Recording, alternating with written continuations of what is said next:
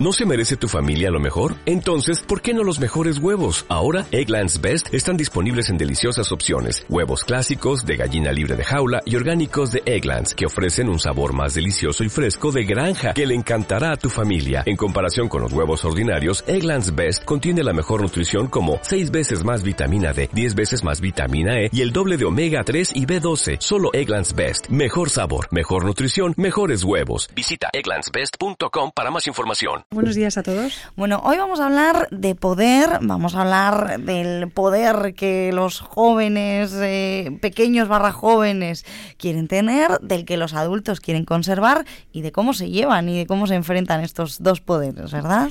Sí, vamos a preguntarnos si queremos tener el poder sobre nuestra propia vida pero si es que además lo queremos tener también sobre la vida de nuestros hijos o alumnos. Entonces hay que conjugar un poco todo, ¿no? Empezar a, analizar.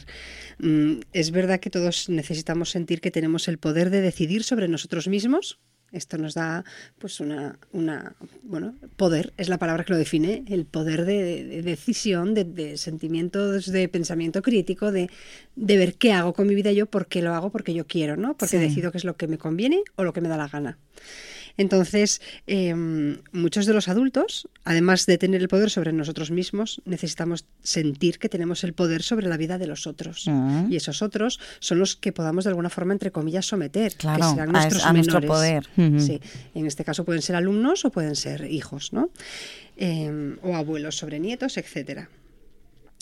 Sin embargo, como un poco contrapunto, también necesitamos o deseamos que el día de mañana ellos sepan ser personas críticas, que sepan tomar decisiones con la mayor seguridad posible, que sepan cuidarse, decidir qué les conviene o no, etc.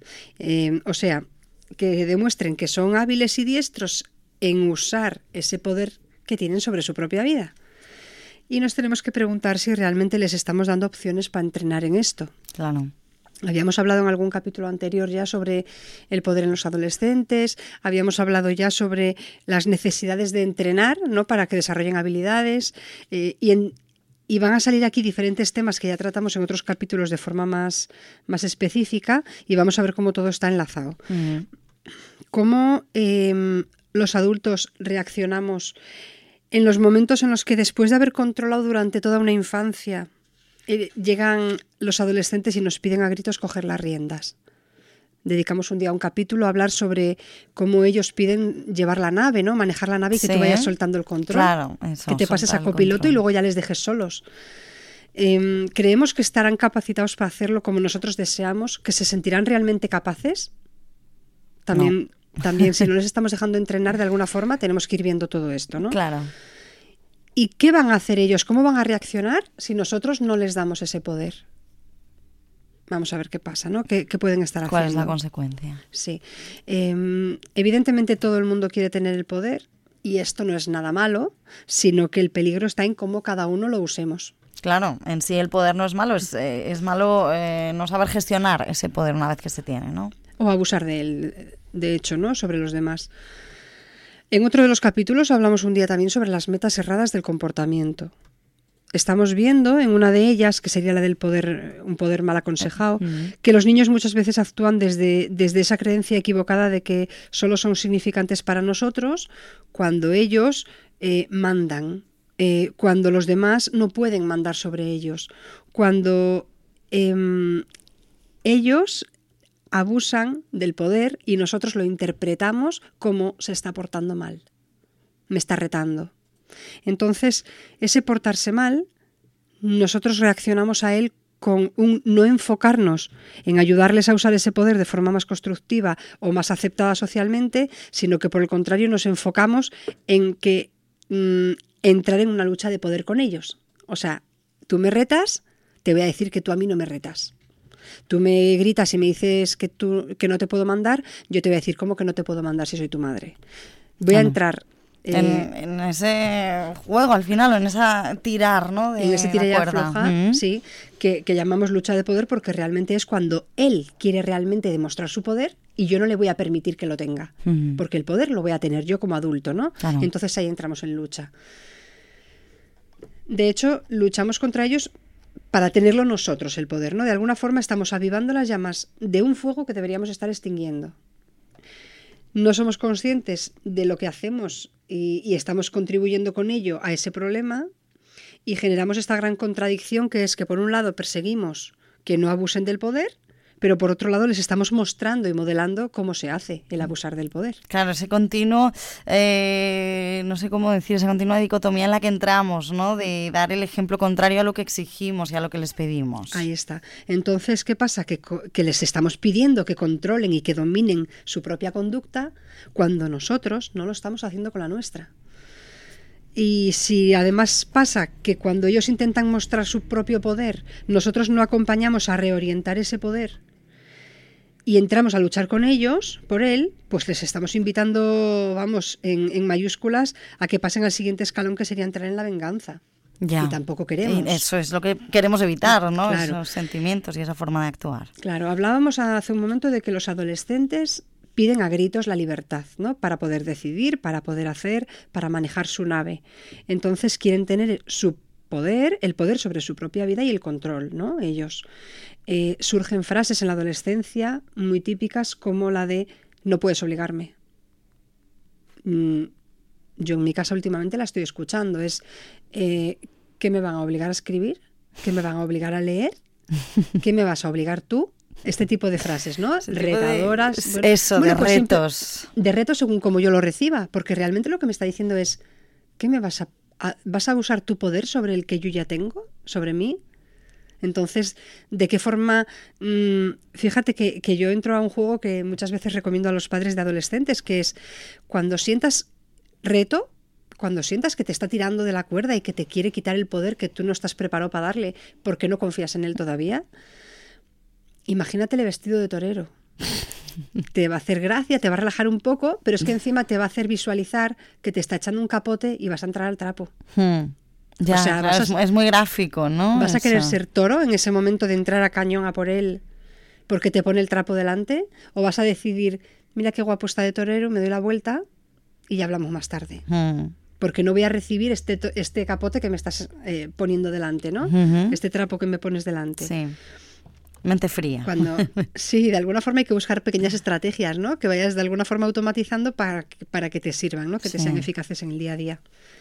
Estas frases como el no puedes obligarme o no pueden obligarme, em, nos hacen reaccionar, si, si vemos el capote y entramos a él, en frases de respuesta tipo pues lo vas a hacer porque yo te lo digo, pues obedece o si no, no sé qué, eh, yo ya sé lo que te conviene, qué vas a saber tú, que te crees que sabes más que nadie. Bueno, todo este tipo de, frases en las que entramos en menospreciar, etcétera, ¿no? Sí. Infravalorar.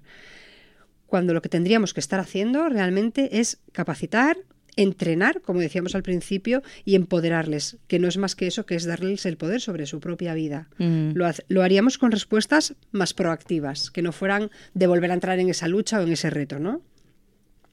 Hay una frase que funciona fenomenal y es eh, reconozco que no te puedo obligar, pero me gustaría que y añadimos lo que necesitemos, ¿no? Pero claro, algo que sea un poco, eh, de alguna forma, pues pensado, que sea consciente, que sea eh, yo lo que necesito o lo que me gustaría es que esta tarde eh, mi hijo me ayudara a limpiar el coche. Pues ya poniendo por delante el no te puede obligar, ¿no? Ahí ya anulamos un poco la, parte de reto, ¿no? Claro, claro. Sé que no te, no te puedo obligar, de hecho no quiero obligarte, yo no pretendo obligarte pero me vendría muy bien que me ayudaras a esto y me gustaría contar contigo, que vinieras un ratín cuando acabes lo que estás haciendo, que... O sea, hay pequeños ejemplos de cosas en las que si hablamos honestamente, desde esta honestidad emocional que siempre nombramos, es mm, sé que no puedo obligarte, de hecho no lo pretendo, porque mi objetivo no es obligarte a hacer cosas, sino que mi objetivo es que me ayudaras a limpiar el coche. Es muy diferente. ¿Qué quiero? ¿Que me ayude a limpiar el coche o que se sienta mal? Porque dependiendo ¿Qué de quiero conseguir de, todo esto, ¿no? Ahí está. ¿A dónde me estoy enfocando? ¿A que se sienta mal y yo le demuestre mi poder sobre el suyo, etcétera? ¿O a que me ayude el coche, a limpiar el coche, ¿no? Entonces, dependiendo de cuál de las dos elija, de, mis objetivos, pues me estaré enfocando de una forma o de otra ya más en él. Mm, entramos con respuestas proactivas cuando no peleamos ni cedemos cuando no entramos a ese trapo que decíamos antes, imaginándolos vestidos de toreros cuando somos capaces de autocontrolarnos nosotros, autogestionar y apartarnos del conflicto para calmarnos. Cuando somos consecuentes después de haber, planteado algo, siendo firmes y amables. Cuando decidimos no lo que tiene que hacer el otro, sino lo que vamos a hacer nosotros. Cuando estamos dando ejemplo de qué es respeto mutuo, porque lo estamos practicando en el día a día, si yo ya entro al trapo con él, ya no le estoy respetando, ya no es respeto mutuo, ya le voy a exigir algo que yo no hago. Claro. Y, y tengo que modelar ese respeto mutuo y además validarlo. Cada vez que él lo practique, hacerle ver que yo soy consciente de que lo está haciendo. Y cada pequeño esfuerzo y cada pequeño intento vale y cuenta. Em, serían respuestas proactivas también el involucrarles a la hora de establecer los límites que tengamos que establecer, porque si queremos marcarles unas pautas de convivencia, eh, en los aspectos en los que ellos todavía realmente no pueden tener el poder de decidir, sí podemos involucrarles en marcar esos límites, ¿no? De alguna forma para que sean razonables y justos lo más posible para las dos partes. ¿Mm? Y, y sobre todo, que yo creo que es lo más importante o lo básico, es que, que el adolescente esté, eh, que perdón, que el adulto, el adulto esté autocontrolado, o sea, que, que sea capaz él de usar su poder personal como le gustaría que lo estuviera usando después el hijo Claro. o el alumno, lo que hablábamos al principio, sí. Si yo no lo hago, ¿cómo puedo exigir que otro que realmente está inmaduro a nivel neuro... Que está tomando mi ejemplo, ¿no? Sí, que no tiene su cortes prefrontal maduro y activo, ¿cómo puedo pretender que él lo haga si yo todavía, siendo adulto, no estoy demostrando poder hacerlo, ¿no? Mm. Ser capaz. Em, yo preguntaría al adulto directamente, ¿estás autocontrolado? ¿Te autogestionas? Eh, si nos estamos de alguna forma nosotros mostrando ante ellos, ante esos hijos o alumnos, eh, desconfiados, estamos de alguna forma inseguros, de alguna forma dudosos, pues lo van a percibir y lo que van a hacer es apartarse de, esas, de esos miedos que tenemos nosotros, ¿no? Sí. Y si no les damos el poder, antes una de las preguntas que yo lanzaba es, ¿qué hacen si no les damos el poder? Lo que van a hacer es coger- cogerlo y usarlo de forma clandestina, como estamos viendo muchas veces. Mm, no puedes salir, pues voy a hacer por salir y escaparme o retarle y llegar más tarde. Eh, no andes con tal persona, pues van a intentar andar con la persona que les estamos prohibiendo, a ver qué es lo que les están prohibiendo, ¿no? Le va a generar incluso Genera más esa curiosidad. curiosidad. Eh, pues si yo le digo, como me entere que fumas, no- pues va a fumar, pero va a fumar a escondidas, si es que lo estaba haciendo, o es que él sentía esa necesidad, ¿no? Entonces, o les damos el poder con seguridad y confianza, y desde la conexión emocional sana para que tome las mejores decisiones posibles, o lo va a hacer eh, a la rabia, a la venganza, al reto y de forma clandestina, como estaba diciendo. Si lo que hago no te gusta, ya lo haré de manera que no lo veas, por lo menos, porque me voy a evitar otra vez ese Volver a entrar en ello, claro. y el que me quieras otra vez volver a mostrar tu poder de que tú sabes dónde me estoy equivocando, pero qué casualidad, papá, que nunca ves lo que hago bien y me estás hablando siempre de lo que eh, hago como no te gustaría que hiciera, ¿no? Mm. Si revisáramos hoy nuestra caja de herramientas educativas, mm, que yo creo que después de 62 programas la tenemos ya bastante bien armada. Sí, ya, ya vamos teniendo una caja en condiciones, Sí, ¿eh? ahora yo diría, ya me atrevería a decir que ya de todo lo que tenemos podemos sentirnos seguros de empezar a usar algo. que, que a veces sé que es difícil. que no solo llevarlo, sino echar mano de ello, ¿no? Claro, y practicar y equivocarnos con las herramientas y volver a probar y todo esto, ¿no? Mm. Que yo sé que mucha gente que nos escucha dice, y de hecho cuando me ven en la calle o eso me comentan que cómo me gusta escucharte, qué razón tienes, ¿no? Que, que Pero yo coherente no lo todo. hago. Y dice, pero qué difícil, qué difícil es decir, dejo de coger este martillo porque lo voy a cambiar por una sonrisa, ¿no? A lo Mm. mejor por echarle buen humor a una situación en la que hubiera sacado el martillo y hubiera atajado de golpe pues, pues bueno, yo les animo siempre a que, a que es, bueno, pues más o menos difícil dependiendo de, de lo arraigado que tengas tu patrón, pero que no se puede nunca perder el ánimo, ¿no? El, el seguir intentándolo. Claro. Si revisamos hoy esa caja, eh, tenemos que sacar de ahí o intentar volver a sacar ese incapacitar al otro, el, el menospreciar un poco sus habilidades o sus capacidades, el infravalorarle, eh, el rescatarle y hacer las cosas por ellos, pensando que nosotros somos los que sabemos, si tú no sabes, ya lo hago yo, déjame que yo me encargo de esto. Sí, qué Pues rabia eso, ¿eh? Claro, hay que dejar, hay que dejar un poquitín que hagan, que metan Mm. mano, que practiquen, ¿no? Porque además cuando luego les pidamos que lo hagan ya no van a tener interés y además ya no se van a sentir capaces. Claro. Van a estar con el miedo. Claro, claro. Sí. Y vamos a sacar de esa caja de herramientas el entrar al trapo, ¿vale? Lo que decíamos de- del toreo antes, eh, esa, entrar en luchas de poder que no nos van a llevar a nada. Me ha encantado, ¿eh? Lo de imaginártele con el capote, ahí Sí. muy gráfico. Sí.